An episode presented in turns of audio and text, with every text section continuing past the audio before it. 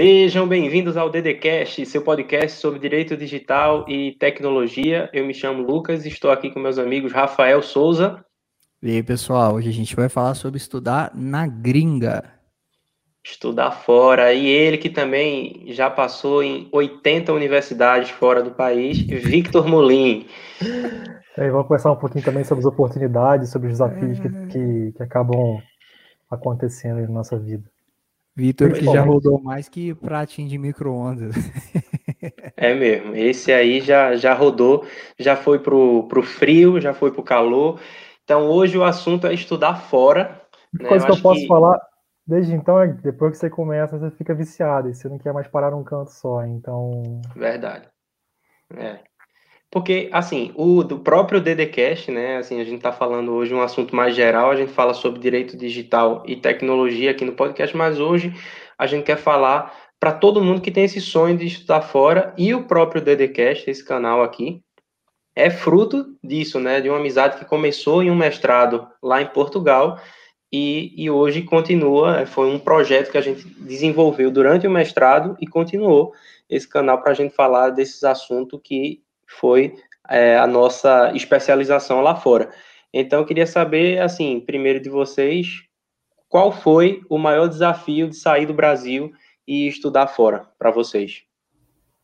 Ah, para mim o maior desafio foi sair, propriamente dito, né? Porque você fala, vou sair, mas para onde? E aí vai a primeira dúvida, para onde que eu vou? Ah, vou para os Estados Unidos, muita gente fala isso, mas como é que é? Será que eu tô com inglês bacana para estudar lá? Tal?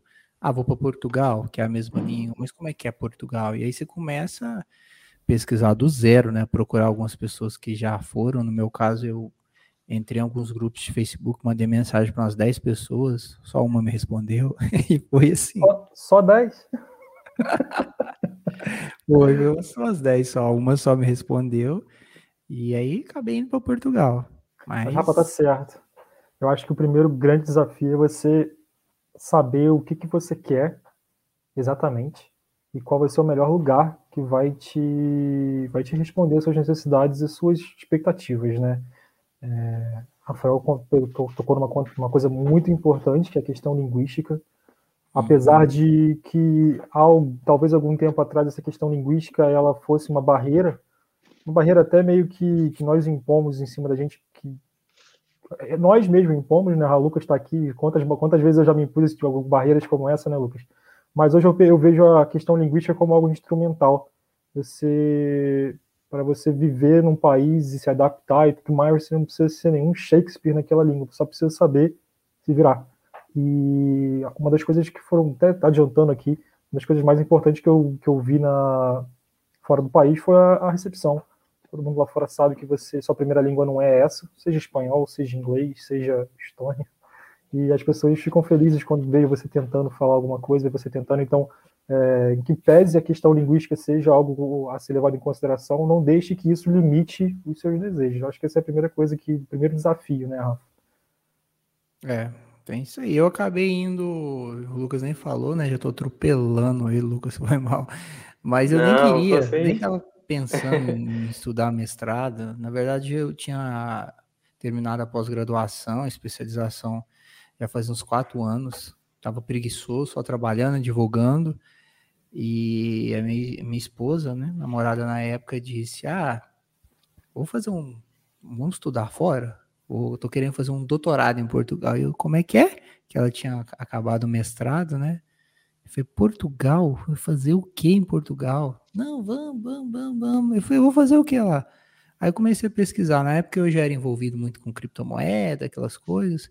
Ah, vou procurar alguma coisa do mestrado de criptomoeda. Procurei nada, não achei nada. Eu até cheguei a fazer inscrição para o mestrado de economia no Porto, ainda bem que não deu certo. Não deu certo, eu não, não prossegui, porque se eu tivesse ido estudar economia, não que seja ruim, né? Mas hoje eu sei que não seria. Meu, meu lance seria tecnologia lá, eu estudar muita teoria e não ia rolar. E acho que foi a, a, minha namorada, inclusive, que mandou esse link da Uminho, que é o, o, o mestrado de Direito e Informática. Opa! Porque eu também tentei no Porto para a escola de direito no Porto e não deu certo. Ainda bem, porque ela era bem, bem tradicional e foi era geralmente 30, 40 pessoas concorria, e esse ano que eu tentei foram mais de 200 pessoas. Eu falei, ah, não, e aí não rolou. E aí deu certo, não minho. E, e se eu fosse fazer a escolha hoje para Portugal, eu faria mesmo, estudaria direito e tecnologia. Não sei se não minho, talvez, não sei se hoje tem mais outros lugares, né? Mas estudaria direito e economia, tecnologia, direito digital. É, direito digital é, é o que a gente apostou, né? Tanto é que a gente está até hoje nele. Foi a nossa aposta. Eu acho que todo, todo mundo que, enfim, eu acho que isso serve para qualquer área, não é só para direito, não. Você está ali vivendo, só que você está vendo que a tecnologia está mudando as relações, né? A nossa sociedade já não é a mesma dos últimos anos, tem mudado muito rápido. E, e aí, por exemplo, quem estuda marketing hoje, eu tenho certeza que está vendo alguma coisa de marketing digital. Né? Então, quem estuda psicologia vê como as redes sociais te, têm influenciado na vida das pessoas. A tecnologia está em tudo. E no direito não foi diferente. Então, quando, quando eu decidi sair, foi também a mesma coisa. Assim, eu procurei um mestrado, porque eu queria fazer um mestrado, em uma área que fosse relacionada à tecnologia. Se pudesse ser com direito, melhor, porque por ser advogado, eu disse, não, também mudar de área, porque também tem um, tem um lance que você não precisa é, ser formado, como o Rafael falou, né? Ele é formado em direito e poderia ter entrado no mestrado em economia, né? Também não tem essa, essa obrigação da, da mesma área, não, né? Da graduação. Não, não. É, é bem mais amplo. É, depende do no programa. No Brasil também né? você pode fazer isso, acho que não é. É, depende muito do programa. É, no direito, por exemplo, ele coloca lá ciências sociais, eu acho, que é, é. eu acho que esse é o nome e na economia também. Então, na economia, se eu fosse do direito, da administração, entre outros, eu poderia é, entrar também. Eu acho que o nosso curso é voltado para jurista e para informático, né? O nosso é, é isso que a gente fez lá. É. Mas outros, é, a gente está falando aqui do nosso curso, mas até agora a gente meio que, que não deu nome ao boi, né? Rafael comentou por alto aí, mas o mestrado é o mestrado da Universidade do Minho, né? Rafael comentou o Minho, que é o nosso nosso apelido mais próximo, né? É, e dentro da Universidade do Minho eles têm um mestrado em Direito e Informática, né? Esse é o nome. Mas também uma coisa que é bem claro, bem, bem interessante se destacar aqui, que se você quer estudar Direito Digital na União Europeia, você vai poder buscar por direito, direito informática, direito e tecnologia da informação, direito e tecnologia, direito eletrônico, é, e direito se bobear. Então, existem várias nomenclaturas diferentes que eles dão para o mesmo tipo de curso. Menos é, direito digital. Hum, ah, é, o direito digital na Europa tem muito, muita organização, é, tipo organizações de sociedade civil e grupos de pesquisa, mas não uma universidade, não um mestrado em si de direito digital. Isso até agora eu não achei. Mas é a área que tem crescido. É, processão de dados, inteligência artificial estão aí para carregar esse, esse carro, né? E cada vez vai crescer mais também. E como é que foi, é, falando assim, mais no geral, em relação a Portugal? Por que Portugal e por que a gente resolveu é, o país mesmo, assim, não, não a área, mas o, o, país, por que Portugal? Será que a língua não tem uma influência? Ah, acho que é mais fácil, é, é. mais fácil, acaba sendo um desafio até maior também. O que, é que vocês acham? Foi, foi aquilo que eu, que eu mencionei no começo, né? Em que pese a gente, apesar da gente saber se virar, ter o nosso inglês que a gente estuda desde, desde criança e tudo mais. Eu acho que a gente coloca barreiras muito grandes na gente, a gente coloca é, expectativas muito altas e a, e a, gente coloca desafios que seriam fácil, não facilmente, mas seriam normalmente superáveis. A gente cria um, um elefante branco daquilo, coloca na nossa sala e deixa a gente deixa isso ditar a sua vida. E aí eu acho que muitas pessoas que vão para Portugal vão não só porque está na Europa, mas também por causa dela, dela da língua. No meu caso, teve um pouco dos dois.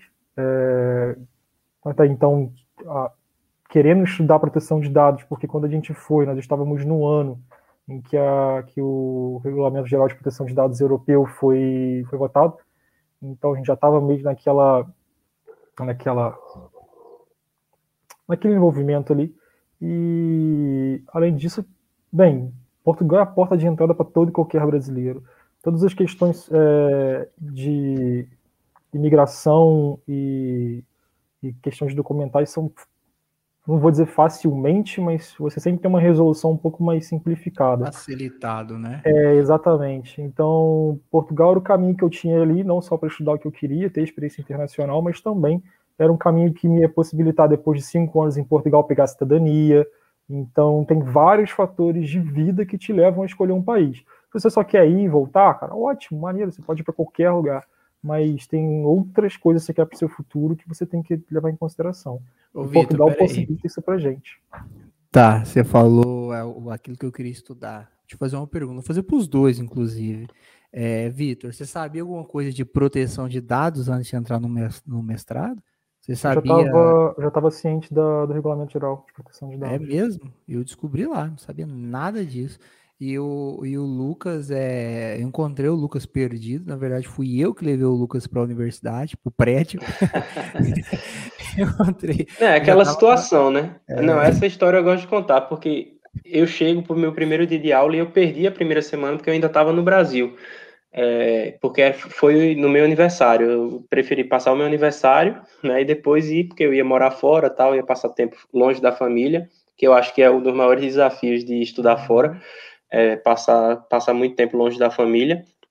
E aí chego eu uma semana atrasado, sem saber nada, não sabia qual era a sala, não sabia nem qual era o portal direito. Aí eu vou entrando, assim, só sabia onde era a universidade, né? Eu coloquei Google Maps e tal, cheguei, aí vejo esse cidadão com a camisa de time, de algum time de futebol, olhando o mapa, olhando o mapa da, da universidade do campus. Aí eu disse, esse cara é brasileiro, velho, com a camisa, acho que do América, sei lá, de algum, de algum time brasileiro. Eu disse, não, esse cara tem que ser brasileiro, pô, porque tá, tá vendo o mapa aqui do campus, perdido, e com a camisa de um time brasileiro, aí eu disse, e aí, parceiro, qual é... Não, eu tô querendo ir pro mestrado em Direito e Informática. Ele, eu também. Aí eu disse, então, esse aí tá, tá em casa agora.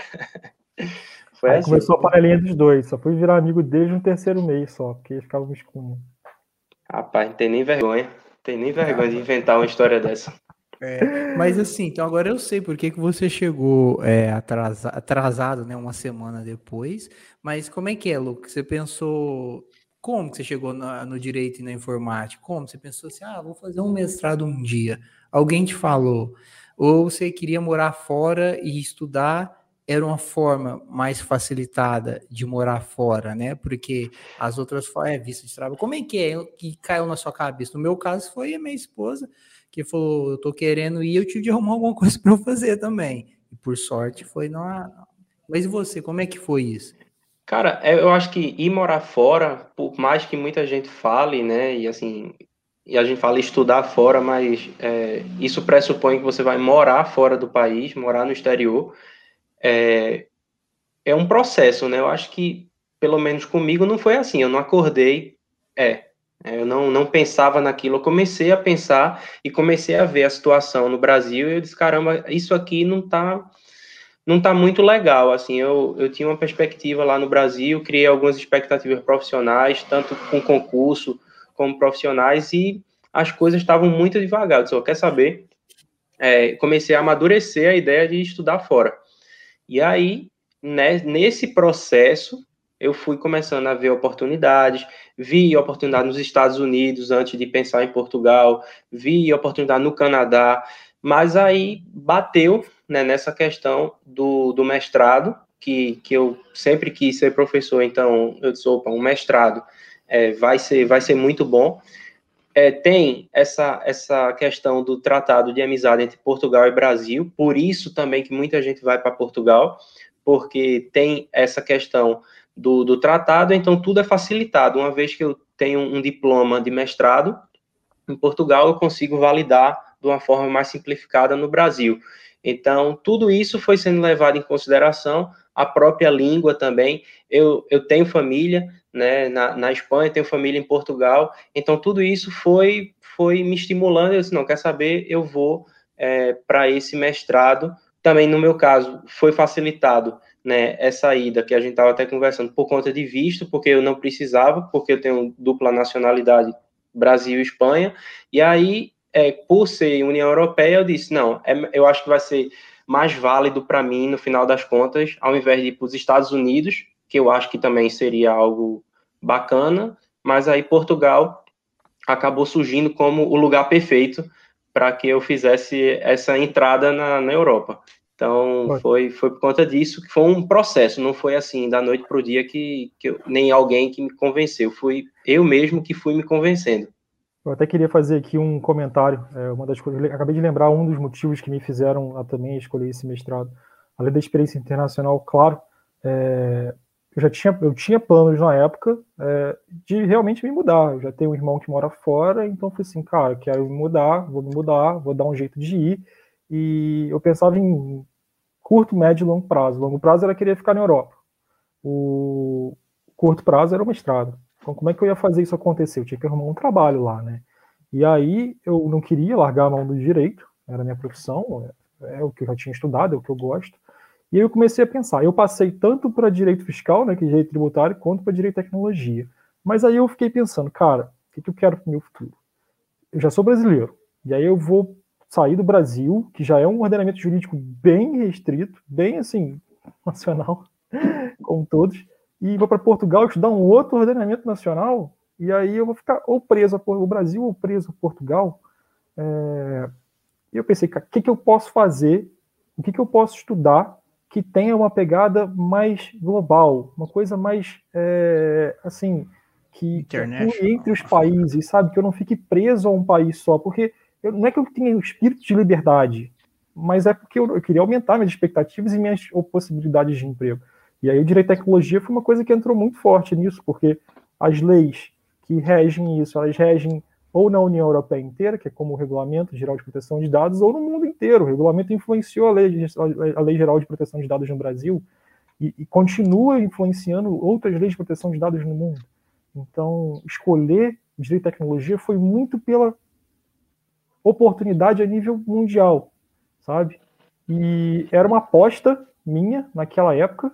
Algumas pessoas riram, outras falaram assim: vai lá, faz o que você quiser.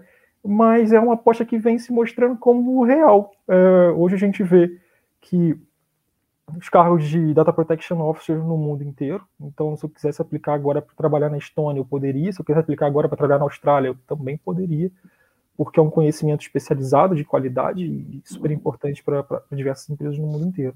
Tirando, claro, as oportunidades no mundo acadêmico, como o Lucas falou. Quer ser professor? Cara, o MEC acabou de aprovar aqui no Brasil, já tinha aprovado em 2018 e rolou um burburinho de novo agora, que o direito digital acaba se tornando uma matéria obrigatória nos cursos de direito no Brasil. E direito digital não é só aquela coisa do aspecto digital das coisas. Eu acho que muita coisa envolve direito digital é, toda uma nova interpretação das coisas. As coisas já estão aqui, a lei já, já está aqui. A gente tem que dar uma nova interpretação para os desafios da, da, da, do mundo digital. E eu acho que nada melhor do que você ter uma experiência de fora para você saber como que as coisas acontecem ao mundo global, nível global, para você poder trazer isso também para o cenário nacional. Então... Você estudou em Portugal e estudou na Estônia também, Vitor. Hoje, a gente está gravando aqui, tem um monte de gente, eu acho que indecisa ou pensando, talvez está até plantando, a gente está ajudando a plantar uma sementinha. Hoje, você faria a mesma escolha? Você iria para Portugal? Iria para Estônia? Iria para outro lugar? Não iria? E o que, que você achou dos cursos, dos dois, em Portugal Eu queria ser bom em recitar letras de música. Que eu ia citar aquela frase do Los Hermanos, que se eu soubesse tudo que sei, ainda faria os mesmos erros. Mas vocês entenderam. Então, em primeiro lugar, é, a Estônia foi, para mim, a melhor experiência da minha vida. É, estudar na Estônia, ter contato com os professores da Estônia, ter contato com aquele país em si, foi a melhor experiência que eu tive e o que eu mais quero é retornar para lá. Só localiza é... a galera aí, Vitor, porque tem muita gente que talvez não saiba onde fica a Estônia, porque eu, é um país, também, né? Se você não sabe onde fica a Estônia, esse não é um problema. Eu descobri a Estônia quando eu estava na faculdade. E aí, Olha nossa, aí. Estônia, o país mais digital do mundo. Eu falei, que troço é esse? Aí a gente foi ver que tá, tem a Rússia, aí tem a Estônia do lado ali. Do lado da Rússia. Do, uhum, e ela faz parte ali do, dos países Lá em cima, né? E lá em é. cima, né? Lá em Vai cima. Ficar... É frio lá, não? No inverno, é. Quantos graus, mais ou menos? Ah, no inverno, acho que quando eu tava lá, eu fiz menos 15. Putz. mas sentia mais frio em Portugal do que na Estônia. É engraçado isso, né? É engraçado isso, que eu acho um que isso é bom a gente falar. É, Porque o brasileiro, é... uma das coisas que mata o brasileiro é o frio, velho. Eu acho que tem muita gente assim que é, eu, eu conheço histórias que o pessoal pega a família e vai morar em Londres. Enlouquece, porque é chuva todo dia, aquele céu cinza, e o cara, ó, quer saber, eu quero voltar para o Brasil. Canadá, é, no, Irlanda, é, Inglaterra, eu acho que tem muito isso. O clima mexe muito com o psicológico do brasileiro. Então, assim, é, saiba que, por um lado, para você que sonha em morar fora, você que sonha em estudar fora do Brasil, saiba que o clima pode sim ser um problema, mas saiba também que os países eles são adaptados, é, países como a Estônia. É, aí eu não sei, pelo eu menos digo, a casa. Portugal, eu também senti mais frio em Portugal do que na Espanha. E eu morei numa das cidades mais frias da, da Espanha, que é León. Até que a parte eu peguei um pouquinho do verão, depois comecei a pegar o inverno, e quando chegou o inverno eu vazei, voltei. É, mas é, eu senti mais frio em Portugal. sabe por que isso? Mas sabe ah. por que isso? Por conta do. Por conta. Da umidade do ar. Não, não, eu veja, veja, eu, eu moro em é Malta. É a política dele, da boa vizinhança. É, o Lucas não, não, não. Foi com ninguém, cara. Ele não, pô, é sério, vou falar. Eu tô em Malta, eu, eu vou me dispor com o país que eu moro aqui agora. Eu, eu sinto mais frio em Malta do que em Portugal. Mas Malta é mais frio. Não, não é. Não é. Lá em Braga, eu me lembro que a gente chegou a pegar a temperatura 2, 3 graus, e aqui em Malta, no, no mínimo 8, 10 no auge do inverno. Mas por quê?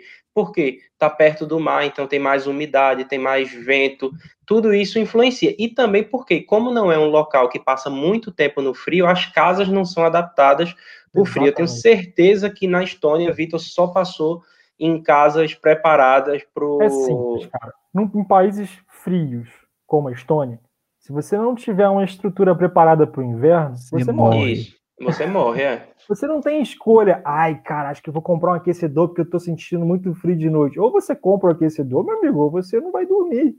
Então é, é, a diferença de Portugal. Portugal é um país que ele é 880, cara. Ele vive muito ali naquele meio termo, aquele calor. Pô, o outono e primavera em Portugal é maravilhoso. Nossa, um clima super agradável, paisagem muito bonita. Tu, sabe, aquele, aquele, aquela visão europeia de filme, maravilhosa. Mas quando vem o inverno, cara, é muito frio. E Braga, principalmente, que é um vale, é conhecido como Pinico de Portugal, porque chove o dia inteiro naquilo lá no inverno, fica pior ainda. E aí vem no verão, é muito quente. 40, 45, 40 graus em, Lisboa no verão. E Braga também 40 graus e não ventava. Então, cara, eles não se preparam nem para o inverno nem para o verão. É claro que, as casas que de, de maior coisa, tipo assim, as classes de média alta lá, ótimo, se preparam. Mas quando você mas é casa de estudante, não, não né? Você vai pegar casa de estudante, cara. Você vai alugar, é. você vai alugar dormitório. Você é. não vai pegar a casa toda preparadinha. Então é um sufoquinho, sabe? Mas. Não, mas cara, uma coisa é boa, viu? Recebe, uma coisa é boa. É, é, tipo assim, é piada, sabe? É coisa que você ri. Não, mas uma coisa boa também, foi a época que eu mais estudei na minha vida, porque como a biblioteca tinha aquecimento, eu não queria sair de lá. Eu vivia na biblioteca, velho. Eu não Nossa, queria ir embora, pô. Eu não queria ir para casa. Eu disse, eu quero viver aqui nessa biblioteca. Que é frio, pô. É um frio do caramba. É. Aí você vai para onde? Biblioteca. É. Eu ficava assistindo vídeo de culinária na época, a maluca ficava enchendo o saco, eu tinha que estudar também. É, eu, eu, se eu tivesse nascido num país que nem, sei lá, Suécia, Rússia, Estônia. Cara, eu, eu sabia todas as leis decoradas, assim, de cabeça, porque eu só ia viver em casa, numa biblioteca, lendo, porque não, não dá vontade de sair, velho. É, quando é frio assim, você se isola nesses ambientes aquecidos. Existe uma polarização na Europa, né, Lucas? É, países do norte, eles veem os países do sul como países preguiçosos, cara povo é, tem, tem muito... Suécia, eles acabam, tipo é. assim, eles amam Portugal por causa do verão, vão para lá, curtem pra caramba, mas eles, eles entendem que o português, que, que, o pessoal que vive mais no sul ali é um pessoal muito mais assim, turista, não turista, mas, mas pô, boa vida, que quer mas existe, mais o dia a dia. Existe isso nos próprios países do sul, entendeu? Então a, a galera na Itália considera que o sul é, é mais também é, é, mais preguiçoso, o pessoal é mais relaxado, e o norte, como é perto da Suíça, como é perto da Alemanha, é um, é, É, eu não sei, não sei se, é, se é uma regra, não, mas que rola esse boa, preconceito, né? rola. Lá rola, na Espanha rola. Praia boa, Na Espanha também, né? Na, Espanha, Espanha também, né? falam que quem trabalha é o pessoal do norte, o pessoal do sul, festa e faz. Mas é claro, eu tenho uma praia maravilhosa, um clima bacané. Sabe que eu vou morrer de trabalhar? Vou aproveitar. E lá no norte faz muito, muito frio. Então, eu escutei de, um, de uma espanhola, que era uma professora de, de línguas de espanhol lá, ela falou isso, que os espanhóis dizem, quem trabalha é o norte, o sul é só é festa. turismo. É. Ah, é, mas calor tá certo. Eu faria o Tem que ir pra praia, tem que ir pra praia mesmo. Viver das artes e das coisas, como é aquele meme lá daquela minha. É. Não, mas é, velho. É, é, mas é um desafio. Eu acho que a pessoa sonha em estudar fora. Veja aí, tem, é sempre bom também. Agora, uma coisa que é boa também, né? Para onde você for, vai ter um brasileiro. Sempre, principalmente Portugal. Aí é que você vai conhecer muito, muito brasileiro mesmo. nada, mas... encontrei uma porrada de brasileiro na Estônia, maluco. Qualquer Vê, imagina. Lugar, não há Qualquer lugar que você for. Hoje, ir para Síria, você vai encontrar um brasileiro lá. Qualquer lugar não existe exceção. E você perde aquela, aquela, aquele hábito, né? Quando você está numa viagem, porque quando você viaja assim, aí você, eita, brasileiro, aí, ah, que legal, e começa a conversar.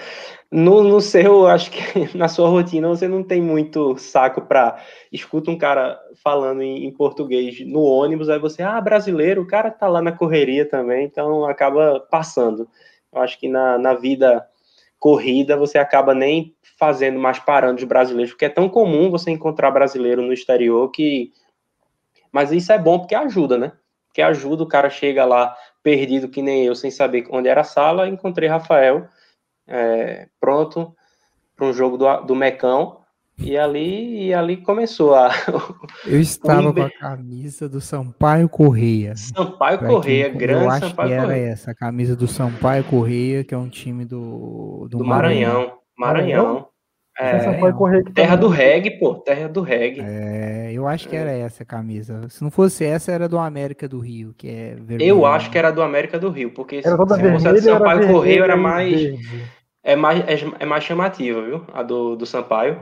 Eu é, teria visto. É mais chamativo. Eu teria mais. visto do Porto antes de ter pego o comboio para ir para Braga. Falando no Porto, você quer a oportunidade de morar na Europa? Se morar na Europa poder ver um joguinho da Champions League, o estádio do Porto, do Dragão, tava lá. É mesmo. É mesmo. E é, isso é o lado bom também. Euros, né? isso, isso é o lado bom também de você viver é, no, num local que, se você gosta de futebol, você vive ali no local que pelo menos tem uma equipa que, que joga Champions League. então, a gente, eu e Vitor, a gente conseguiu um, realizar o sonho de ir para um jogo da Champions League, não foi, Vitor? Foi. Vitor, que é torcedor do Liverpool. É, conseguiu ver o Liverpool campeão. Na torcida da... organizada do Porto. Quando o Mané meteu aquele gol, eu gritei, é! Aí todo mundo olhou para mim, é, impedido, fora, fora de jogo, fora de jogo. é, quem ia ficar fora de jogo era você, se o pessoal descobrisse. A Quanto camisa, a camisa. Jogo, Oi? Quanto você pagou nesse jogo? Cara, foi 60 euros na época, né, Lucas? Eu acho que foi por aí. Eu morava lá pertinho, eu só escutava é. os gritos só. Eu morava 12 minutos do estádio do Dragão. Eu fui só no jogo do Brasil e Panamá, que era. Pé frio, viu? Pé frio é você. Pé frio é você, que aquele Brasil jogo foi muito perdeu, ruim. Não foi 2x1, um, eu acho. Teve o Rascão na casa do Rafael, que morava perto do estádio do Dragão, que é onde foi que o Brasil jogou, lá no Porto. E aí é, o Brasil empatou, acho que foi 0x0. Empatou? É, foi 1x1, sei lá bons tempos sem pandemia, né, cara? Caramba, nem fale. Como é... E agora, quem é que está querendo estudar fora? Como é que, como é que faz em, em relação à pandemia, né? Então, Também é um problema. Estava até conversando com, com, acho que é Paulo, vou até mandar um abraço, um abraço para o Paulo aqui hoje. É, ele estava conversando comigo, falando que está fazendo mestrado lá na, Universidade do Minho, e ele falou assim, cara, agora, pena que eu peguei essa, essa chance que todas as aulas são online, as atividades são online, então você acaba não tendo essa essa socialização que você tem tanto com o professor quanto com outros alunos, né? Se a gente tivesse feito aula online, a gente não tinha nenhum podcast, porque a gente não ia ser necessariamente amigo, porque a gente não ia estar vivendo aquelas experiências juntos, né? Isso. Então, se Verdade. o podcast está aqui hoje, foi justamente porque a gente teve essa interação lá no passado. Então, acho que está todo mundo fazendo muita aula online. Alguns países aí que já estão controlando um pouco melhor, já estão voltando a ter aulas é, presenciais. Ah, se eu não me engano, é, vou nem citar, vou citar a Estônia de novo, mas acho que a Estônia no semestre que vem já vai ter aula presencial.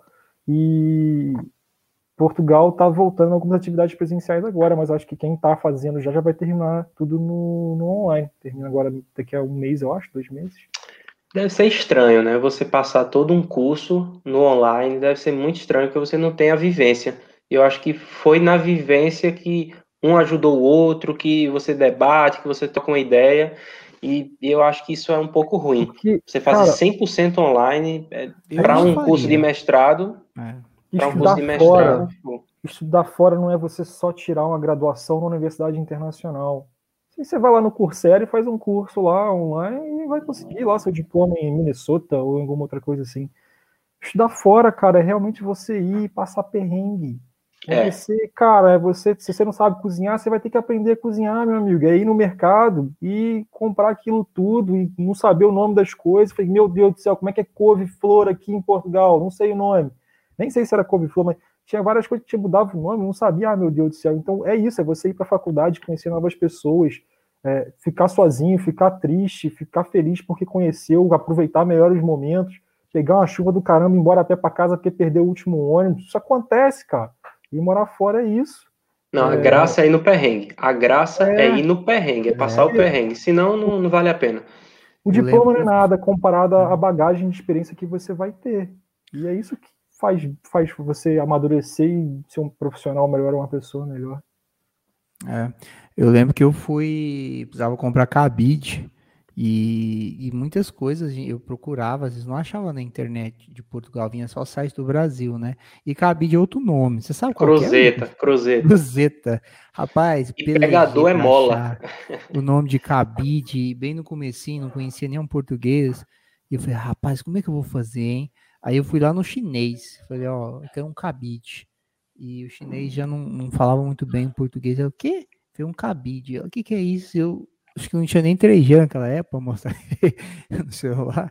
Aí eu desenhei num papelzinho assim. Nossa, falei, imagem ação. Volta.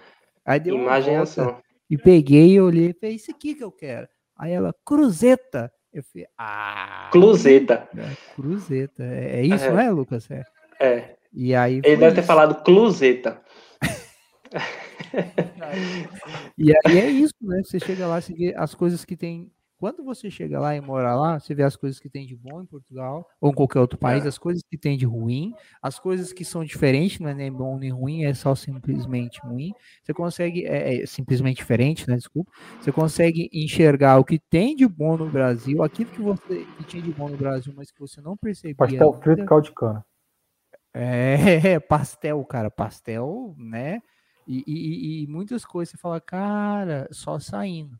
Né? E, e aí, para fazer um curso online, totalmente online, eu não recomendo, porque é isso que o, que o Vitor falou, né? Se arruma em outros lugares, acho que até não sei se tem mestrado, mas Harvard tem uma série de cursos lá, tem, mestrado, tem, mas uma série tem. de cursos lá gratuitos, pagos. Então, eu acho que o cara que tá pensando, o carinha que tá pensando em ir, talvez valha a pena segurar mais uns dias, esperar, passar, para pegar um curso presencial, que é uma experiência Vamos voltar. que vai ficar para a vida toda. Vai, vai. A parte presencial vai voltar. E é. quem tiver interesse em morar fora, eu acho que o momento agora é de planejamento financeiro e também estratégico. Você saber o que, que você quer da sua vida, o que, que você quer alcançar com isso para poder também fazer um planejamento interessante. E aí aproveitar mais aí um ano, 2022, 2023, oportunidade sempre vai ter. É, e quando a gente fala estudar, a gente está falando assim, graduação, mestrado e, e doutorado, né? Assim, doutorado. porque, porque o, o resto hoje a gente já sabe que tá, tá tudo online mesmo e, e a tendência é essa. Mas essa vivência do. Quem imagina você fazer uma graduação online, né? Deve, você perde muito o contato, porque é o que eu brinco com meus amigos é, que fizeram direito comigo. Eu disse, caramba, o que ficou da faculdade foram vocês mesmo, porque nem, nem no Brasil eu tô mais, então, assim, é, do curso mesmo, né, como eu também aplico outra, outro ordenamento, outra, tudo, assim, civil para alguma coisa, se for para dizer assim, for para eleger alguma coisa que o, a minha graduação no Brasil serviu hoje para mim, foi né, o título para entrar no mestrado em Portugal, mas assim, as amizades que eu fiz mesmo, porque acaba por você ir para outro país, você trabalhar em outro país, você acaba não aplicando a lei é, ou a sua área de conhecimento, no nosso caso, direito, é, você acaba não aplicando no outro país, não é aplicável. Né? Mas aí, lógico, você, se você vier da área de tecnologia, programação tal, aí você tem, eu acho que emprego no mundo todo, eu acho que tá rico. Tá, tá feito, tá feito. Se, se o seu trabalho você aprender em um local e puder fazer no mundo todo, você mora onde você quiser, né? No nosso caso, a gente ainda está naquele meio termo, né? Acho que como é direito e tecnologia, a gente fica naquela, ah, fica apegado a algumas coisas do Brasil, mas ao mesmo tempo tentando pensar o direito de uma forma mais internacional. O Rafa, mas conta aí como é que foi lá na, na Espanha, que é, porque muito brasileiro sabe falar espanhol, né? Então acho que é um, é um destino também que, que poderia Sim, ser um lugar bom. Hablamos, né? Faz o, o portunhol.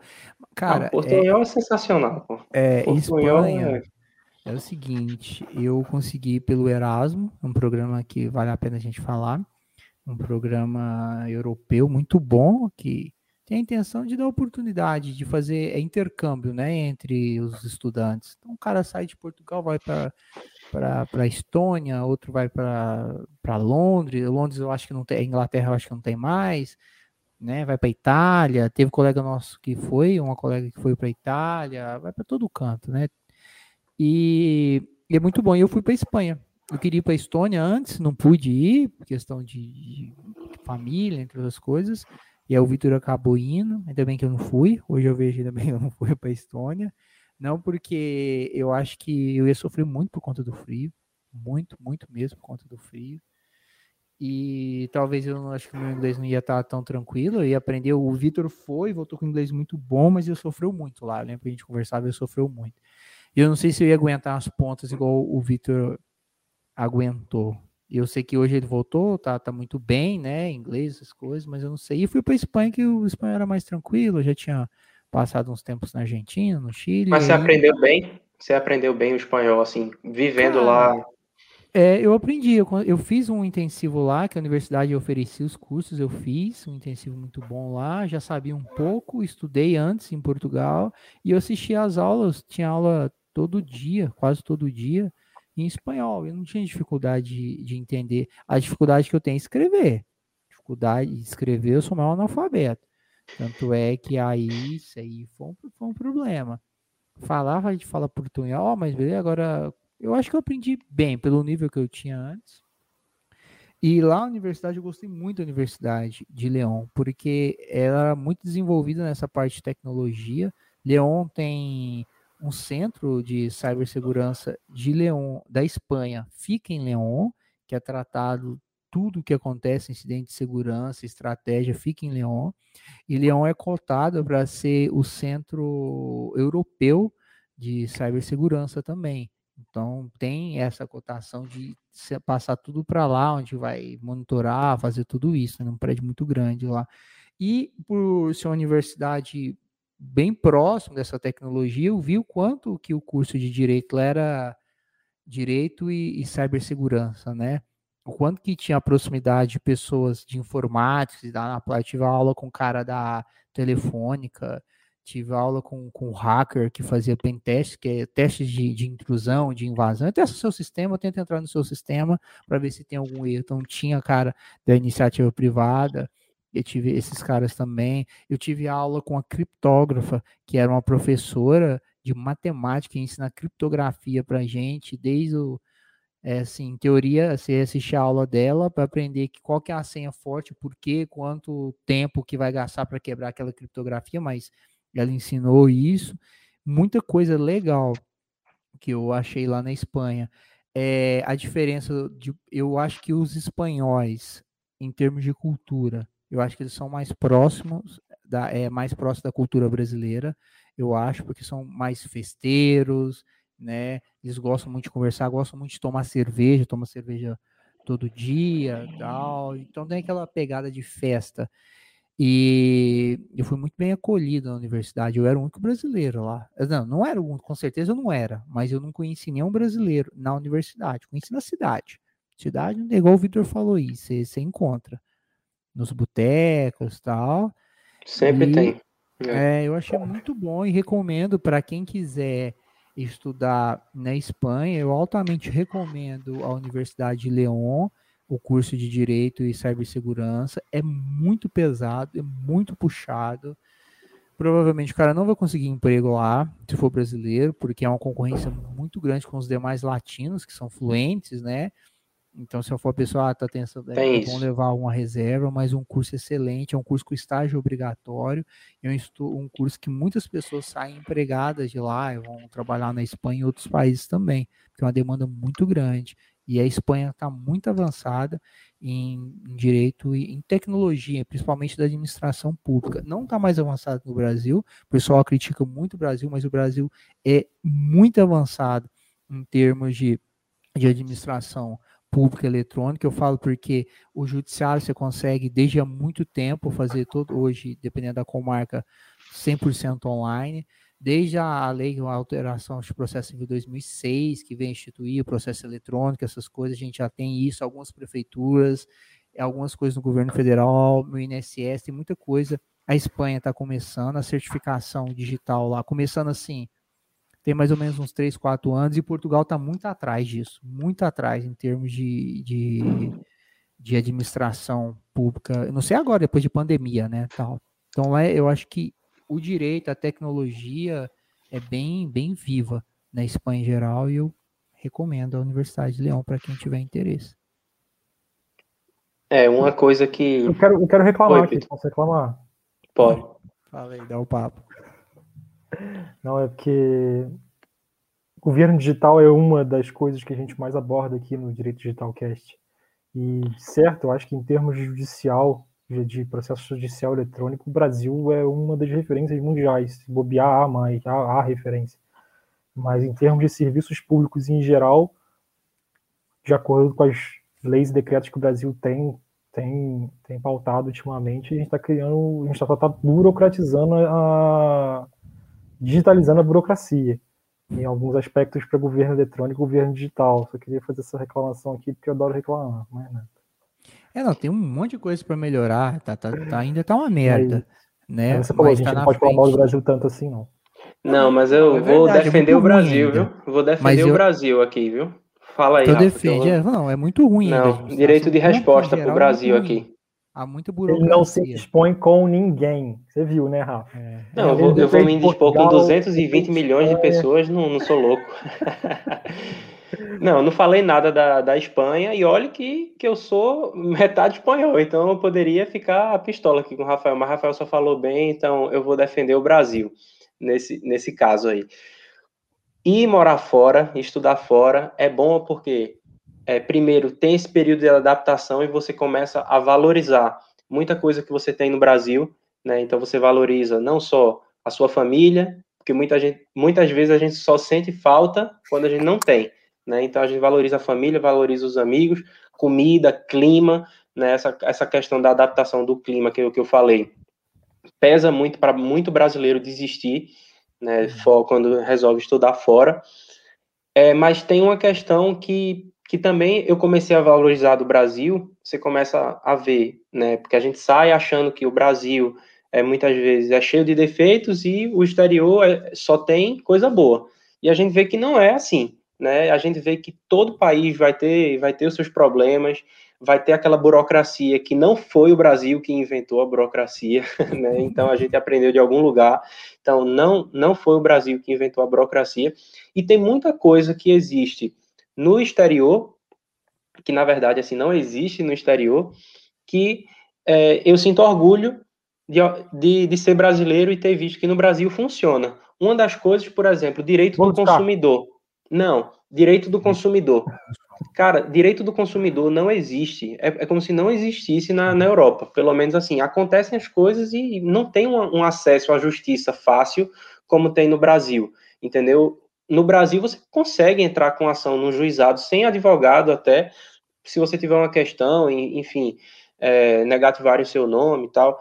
É, é, comum a justiça do, do consumidor. No exterior, é super caro você entrar com ação judicial. tem muitas questões assim. Eu me lembro que venda casada aqui no Brasil não pode. É, é tranquilo, o pessoal faz isso tranquilo. Operadora de, de telefone aqui na Europa, né? Cara, os caras. Ah, não, você. Se você tem que. Se você não fizer um contrato de dois anos, a sua taxa acresce 500%. Cara, peraí, como é que pode? Tipo, eu vou ter que fazer um contrato de dois anos, por quê? Eu quero pagar o mês. Não, não, não, não pode pagar o mês, não. Então, isso também é um problema. Eu, eu considero um problema que, que eu identifiquei fora do Brasil. Então, o Brasil, muitas vezes, o próprio sistema de saúde no Brasil, a gente fala tão mal, mas segura as pontas e consegue abraçar muita gente que não existe um sistema público e 100% gratuito como existe no Brasil fora. Então, existem vários desafios para quem resolve estudar fora e, e morar fora dessa forma, que, a, que acaba não acontecendo é, você só começa a ver coisas boas do Brasil quando você vai para fora também. Então, só isso já vale a pena você se arriscar. Só de você sair da sua zona de conforto, de estar tá sempre criticando, ah, porque o Brasil está errado nisso, o Brasil está errado naquilo, você vai para fora e aí você vê outra visão. Você sempre vai estar tá de um lado mais frágil, porque você é sempre estrangeiro. Não, você abriu a boca, a galera vai saber que você não é dali, entendeu? Pelo seu sotaque, pelo seu pelo seu jeito de agir, você já vai mostrar que você não é daquele lugar. Isso é bom porque você abre é, a sua vida para outras oportunidades, mas ao mesmo tempo você começa a ver coisas boas no Brasil que você não via quando você morava lá. Então, eu acho que é um dos grandes motivos para eu dizer que se você resolve, se você tem o sonho de estudar fora, saiba que não tem erro, você não tem nada a perder, você vai vive a sua experiência e se der errado, volta e a vida vai seguir até melhor do que era antes de você ir. Então, é minha mensagem para todo mundo que se você não tenha medo, vá, passe o perrengue, como o Vitor falou, passe o perrengue, é, chore de saudade e, e mais uma hora vai, vai se reencontrar e, enfim, você vai seguir seu caminho e estudar fora é sim uma das melhores coisas que eu já fiz na minha vida. Eu posso, posso ter certeza que que pode ter certeza que Nossa. é uma das melhores coisas que eu já fiz. Depois dessa fala aí, fechar a cortina, bater palma e, e chorar, amigo. Parabéns. Não, não, chorar de saudade, só se for. não, mas é. é não, vocês não acham não que você começa não, a ver o Brasil de outra forma também quando vocês estão fora? Eu concordo ah, eu 300% concordo. com você. Eu também. Eu, eu já tinha morado na Nova Zelândia antes de ir para Portugal. Morei por seis meses lá para. E eu que sou o prato que roda. E eu que sou o prato que roda. Viu como é que vocês me julgam muito mal aqui? Porque já faz muito Só, tempo. Espanha, eu era um Nova jovem Zelândia, ainda na época. É, ah, é mesmo, foi mesmo. É. O Rafael já morou na Nova Zelândia, velho. Morei lá e lá. Surfava todos os dias ou não? Cara, você acredita que eu não surfei lá? Eu mergulhei. Eu vim surfar em Vitória, cara, primeira vez, quando eu morei lá. Né? Não surfei, arrependi. É, e aí eu vi muita coisa boa do Brasil, eu sentia muita saudade. Nova Zelândia é maravilhosa. Eu teria pouquíssimas coisas. Na verdade, eu acho que não tem nenhuma coisa ruim para falar da Nova Zelândia, só a distância. É tipo no final do. É muito longe do Brasil, só isso. Fora isso, não teria nada de ruim sinceramente, para falar da Nova Zelândia. E aprendi muito, dei muito valor à culinária brasileira. Cara, ela era difícil pegar uns rangos brasileiros. Em Portugal tem rango brasileiro Brasil, e tudo quanto é viradinha. Lá é moda, né? Zelândia, né? É moda. É, lá comida Zelândia, brasileira é moda camarada, em Portugal. Lá você comia comida chinesa, mais baratinha.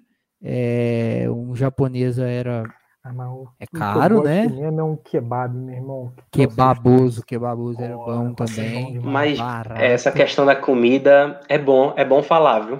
É bom é, falar para porque é complicado. É complicado. E hoje era caro o rango também. Tinha brasileiro que chegava lá, é, os carnívoros, né? Quando eu cheguei lá, na época o real ainda valia alguma coisa. Na época, é... o Brasil não tinha não estava a caminho de virar uma Venezuela, então ainda valia alguma coisa a moeda naquela época. E, mas eu lembro que um quilo de carne naquela época, convertendo, era mais ou menos uns 70 reais. Hoje é comum carne é falar no Brasil que é 40, 50, comum, mas naquela época era 15, 18, 20, no máximo, lá era 70 reais. Eu nunca fui carnívoro, nunca. Eu, eu como, cara, mas nunca fui, ah, se não tiver carne, eu brigo com a minha mãe, bato na minha mãe, não. Mas tinha uma galera assim. Isso, mas também não chegou. que é isso? Rapaz, que é isso? A galera, se tiver carne, bate na mão. Corta aí, galera, mãe, corta aí. Podcast, isso aí, que é isso. E aí. Medita mais não, cara, tá maluco?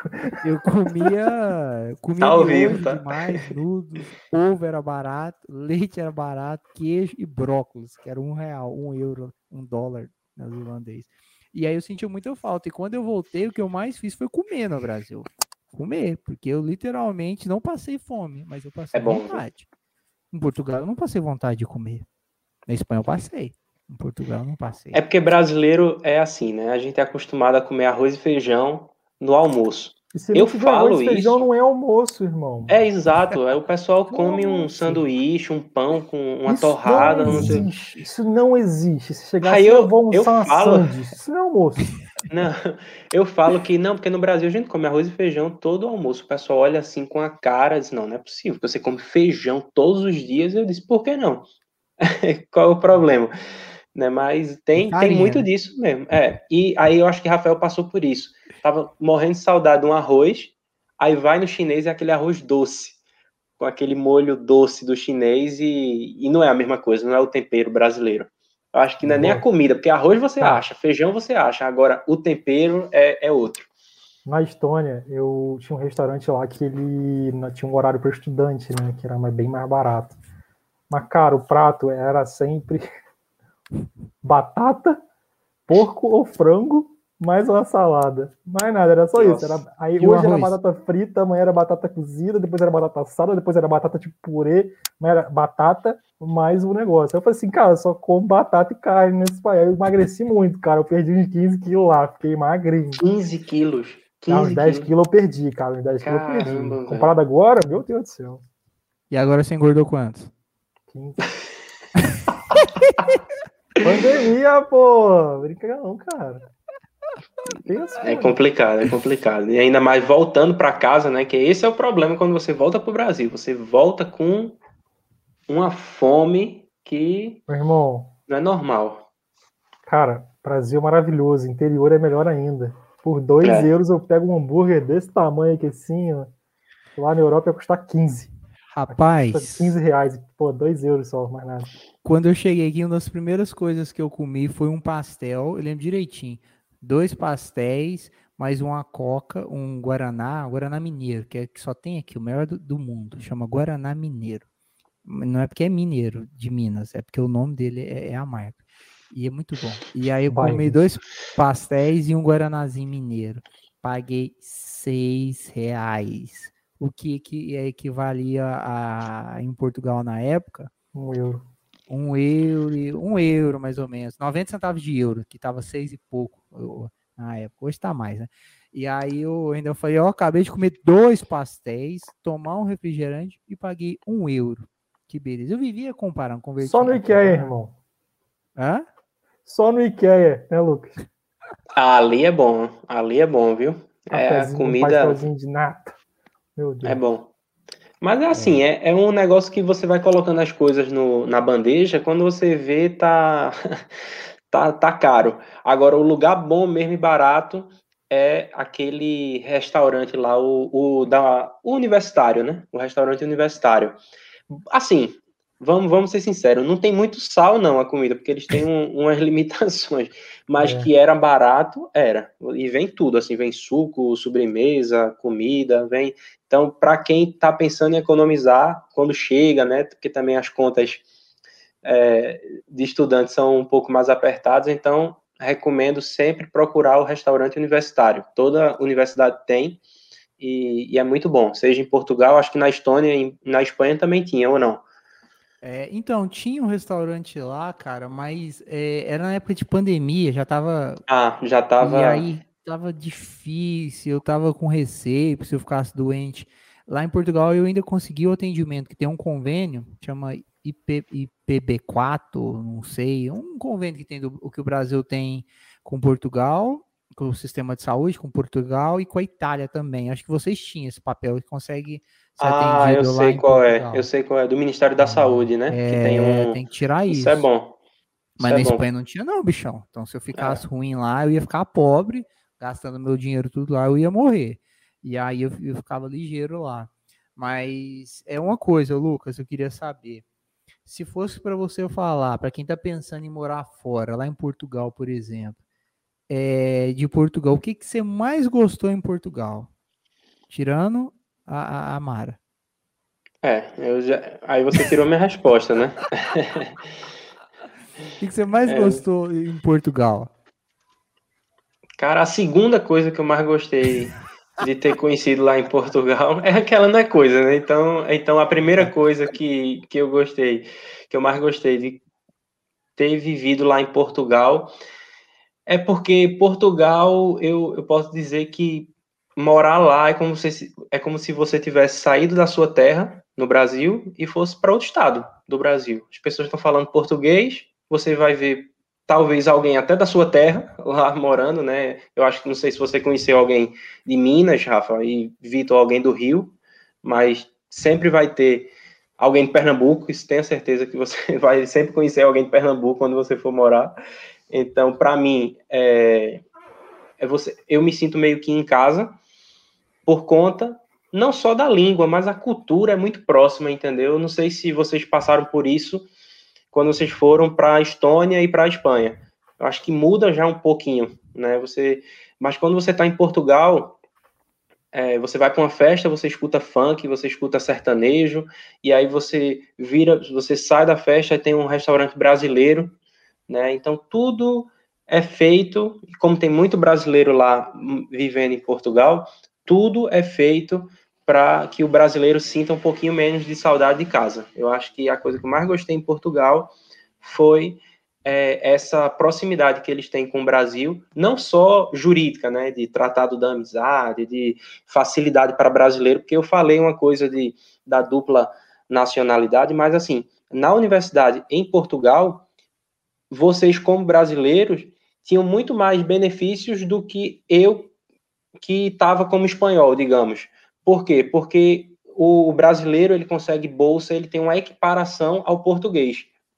Então, é, tudo facilita para que o brasileiro vá para lá. Lógico, tem a questão do visto, mas tirando isso, são direitos iguais, seja para um português que vai para o Brasil, seja para um brasileiro que, que vai para Portugal. Então, o brasileiro não deixa de viver nada em Portugal, tem segurança, tem tranquilidade, e eu acho que é, eu gostei muito de eu me sentir um pouco em casa por conta dessa questão de, da língua, da comida, das pessoas, da cultura.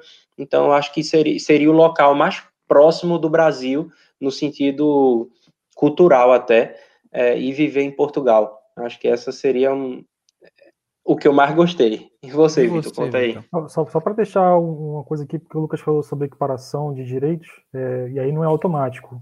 É, só para o ouvinte, quando ele for, saber que é um procedimento que você tem que pedir lá na, na, no serviço de imigrantes, e então é, demora um pouquinho, mas sim, como o Lucas falou, a partir do momento que você pede equiparação de direitos, você é tratado com, como um português deveria também é tratado. Então você tem acesso a bolsas de estudo, você tem acesso a algumas outras facilidades também. Então é algo que, como a gente diz, quando você escolhe Portugal, você tem que pensar nisso tudo.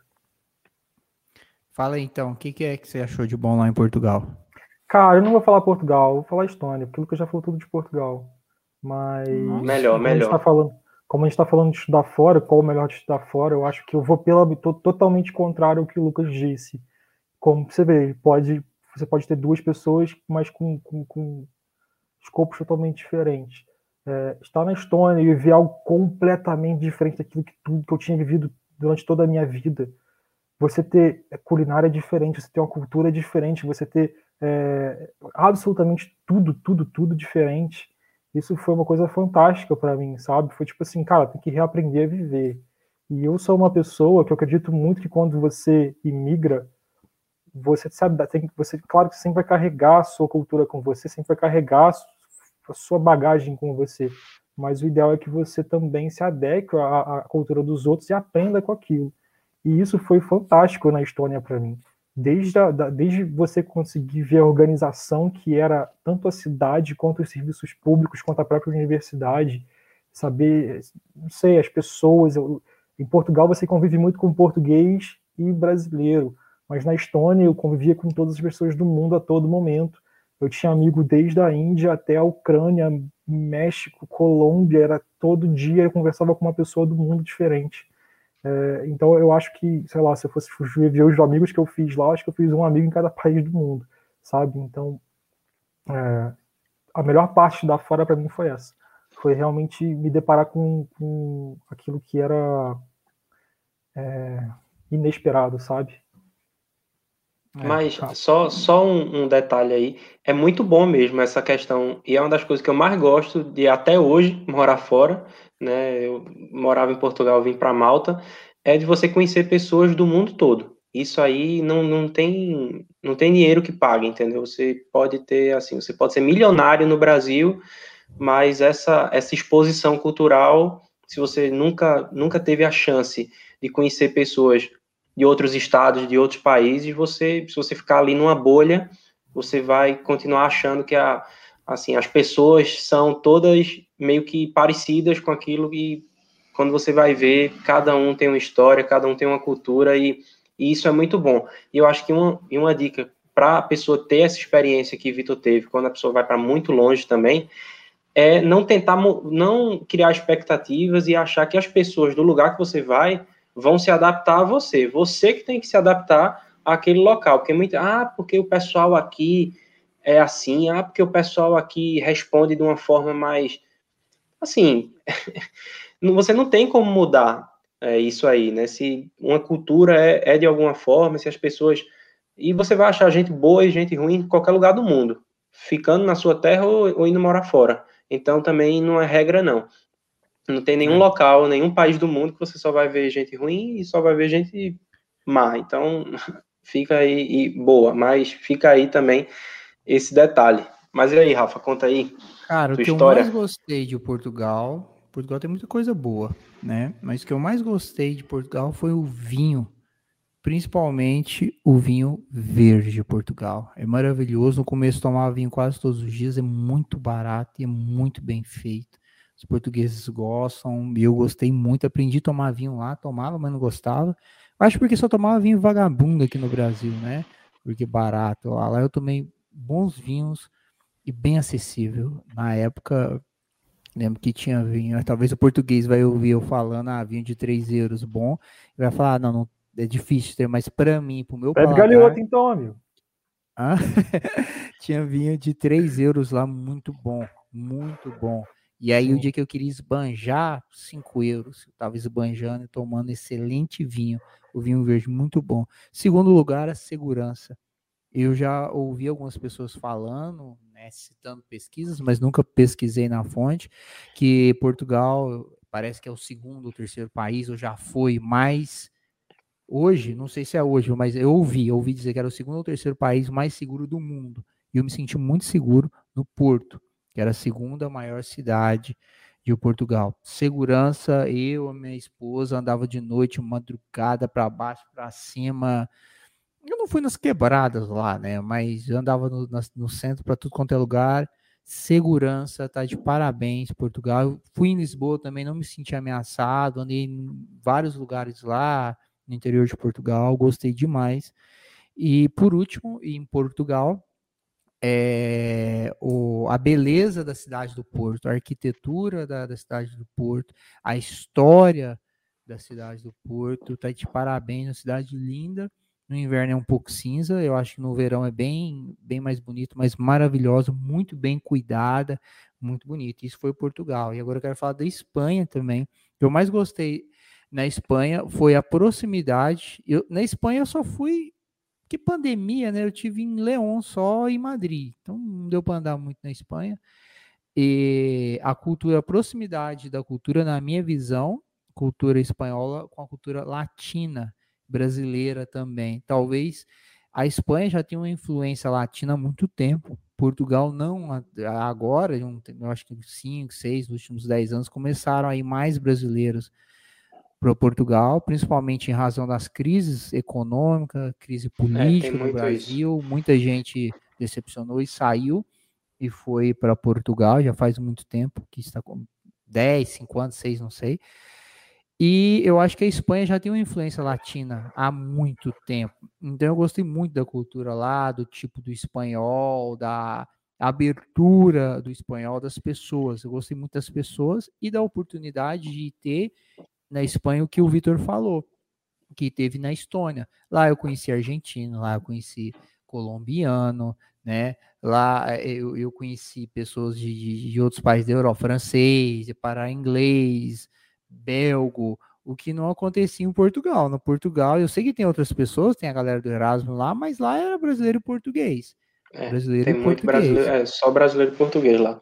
É, então eu diria na Espanha as pessoas e a comida, porque a comida espanhola, pelo menos do norte, muda muito, mas a comida espanhola para mim é maravilhosa, maravilhosa. É isso.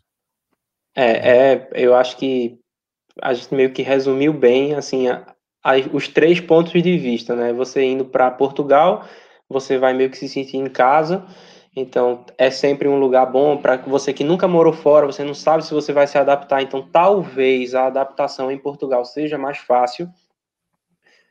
Um, um outro extremo, Estônia, perto da Rússia, frio, tudo isso que Vitor passou, né, Vitor? E, e aquela, mas aquela mistura que também é muito bom. E Espanha, talvez ali um meio termo, acho que você, se você for para a França, para a Itália, para a Espanha, você vai passar um pouco por isso. Né? A Espanha tem, eu acho que também acaba sendo mais multicultural do que.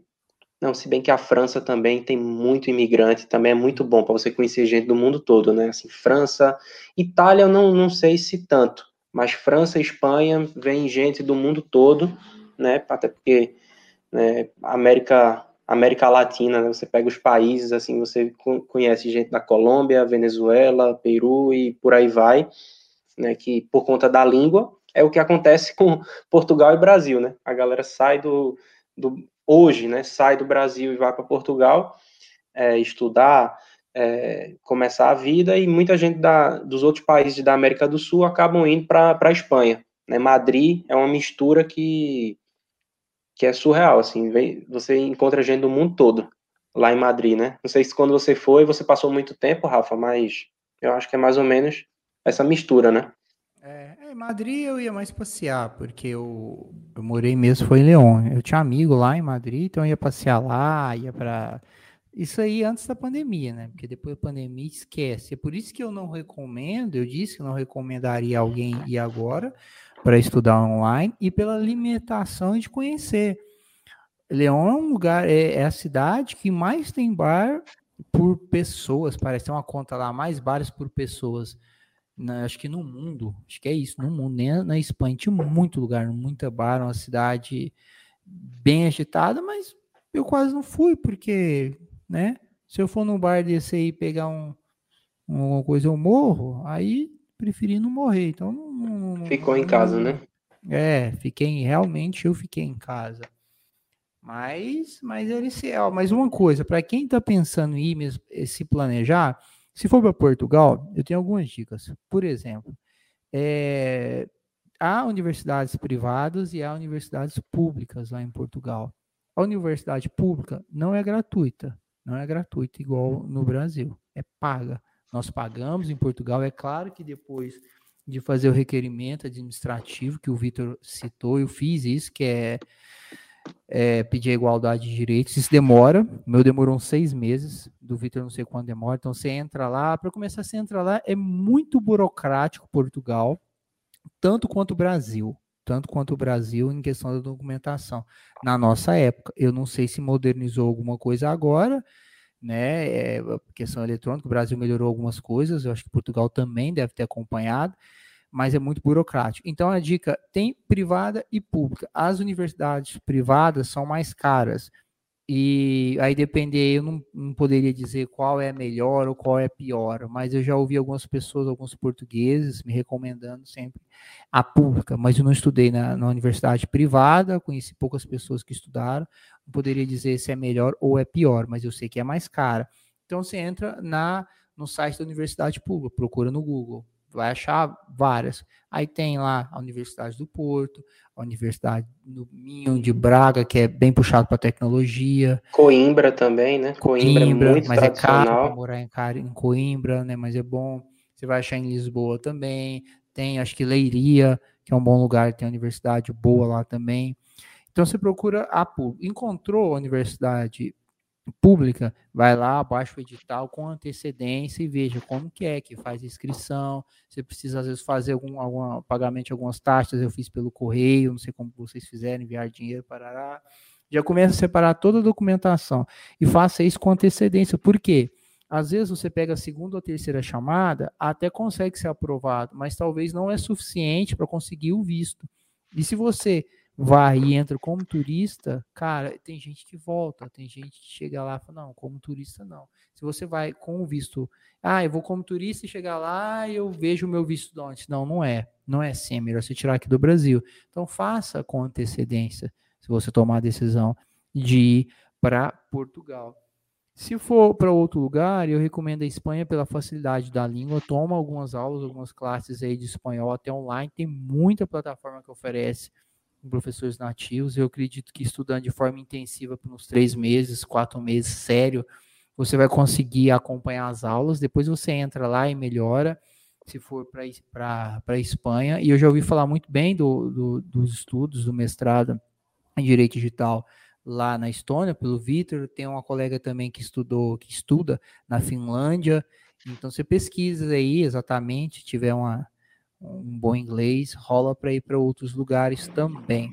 Mas seriam essas dicas: antecedência, planejamento e muito cuidado com o seu planejamento financeiro. Quando eu fui, eu cheguei a comprar euro a 3,70, 3,50. Quando eu cheguei lá, estava 4 e saí de lá pagando 6. E hoje teve gente que pagou até mais de 7. Então, se você depende de rendimentos, de recurso financeiro vindo do Brasil, cuidado, porque isso pode ser um problema e pode impactar durante os seus estudos.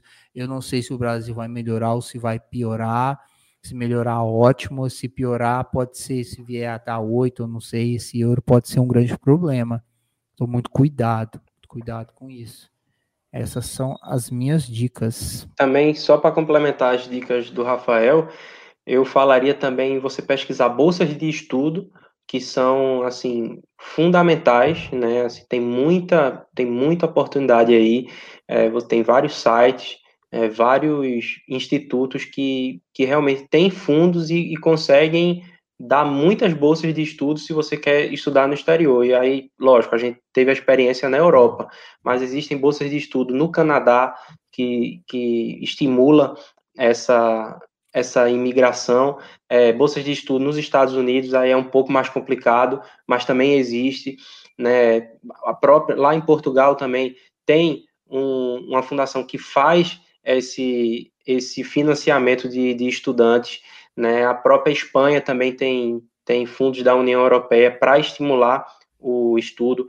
O próprio programa Erasmus dentro da União Europeia ajuda muito para que você esteja em, em uma universidade você consiga é, transferir para outra, ou às vezes fazer aquele mestrado, graduação sanduíche, né, que você tá em um, está em um, um país, está fazendo uma graduação, digamos, ou um mestrado, e aí você consegue passar um período, passar um tempo em outra, e depois você volta para terminar aquele seu curso na, na universidade de origem o programa Erasmus que dá bolsa de estudo, então se você, você consegue passar um período também em, em outra universidade ainda recebe uma bolsa para ajudar nos seus custos, né, de alojamento, para comprar comida, tal. Então assim, tem muita oportunidade. Se você sonha em estudar fora, saiba que é, existe um mar de oportunidades para que você realize esse sonho, mas é como os meninos falaram, planejamento. Você não, não vai acordar hoje e dizer eu vou estudar fora.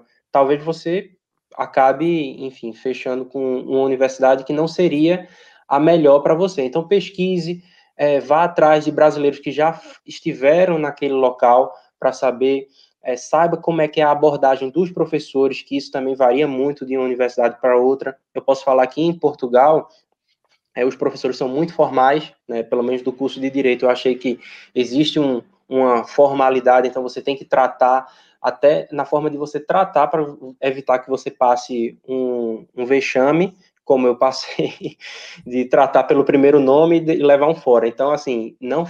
Ah, é? Te saiba, lá? Já, já, já, já rolou isso aí.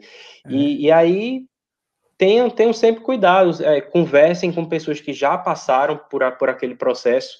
Né? Tem brasileiro. Olha, a melhor coisa do mundo é você ser brasileiro, porque tem um brasileiro que já passou por aquilo que você está querendo passar. Então, conversa, tenta achar essa pessoa, vai atrás, é, cava mesmo, porque todas as informações estão aqui na internet. Né? Tem essa live aqui que, que tem muitas ideias para que pelo menos a, a semente seja plantada. E vá atrás de brasileiro que já passou por aquilo para que ele consiga ele ou ela consiga te passar um pouquinho como foi a vivência, como é que é a abordagem, como é que é, se é muito prático, se é mais teórico, tem essas questões, né? Um curso é de um jeito no Brasil, mas você transfere quando você vai ver é de uma forma completamente diversa lá, lá fora. Então, cuidado, é, planejamento, estudem, pesquisem, cavem mesmo as informações na internet, porque estudar fora não é, um, não é uma decisão que você vai tomar de hoje para amanhã. É um processo que precisa de muito estudo, de muita pesquisa, por, porque você pode realizar o seu sonho e é bom que esse sonho seja no, loga, no local e no lugar ideal que você sempre sonhou. Não é não? É, eu acho que eu encerro o episódio é. só então dizendo para a pessoa que tem interesse em ir não desistir do seu sonho. Segue, vai em frente, se planeja e chega lá. É isso aí. Pois é. Pessoal, então um abraço, foi maravilhoso ter esse episódio com vocês hoje. E até quinta-feira, 14 horas. Quinta e sem esquecer, né? Vamos se inscrever aí, você que assistiu até agora, se inscreve aqui no canal, segue a gente também lá nas outras redes sociais, escuta lá no Spotify, se preferir em áudio, tá? A gente tá no, no LinkedIn para você que também tá nessa rede social é, mais profissional, tem o Instagram também, arroba Direito Digitalcast, tá ali embaixo, ali. E, e é isso. A gente se encontra toda quinta-feira, às duas horas, para falar sobre a vida e sobre os estudos e sobre também direito e tecnologia. Um abraço e até a próxima. Falou!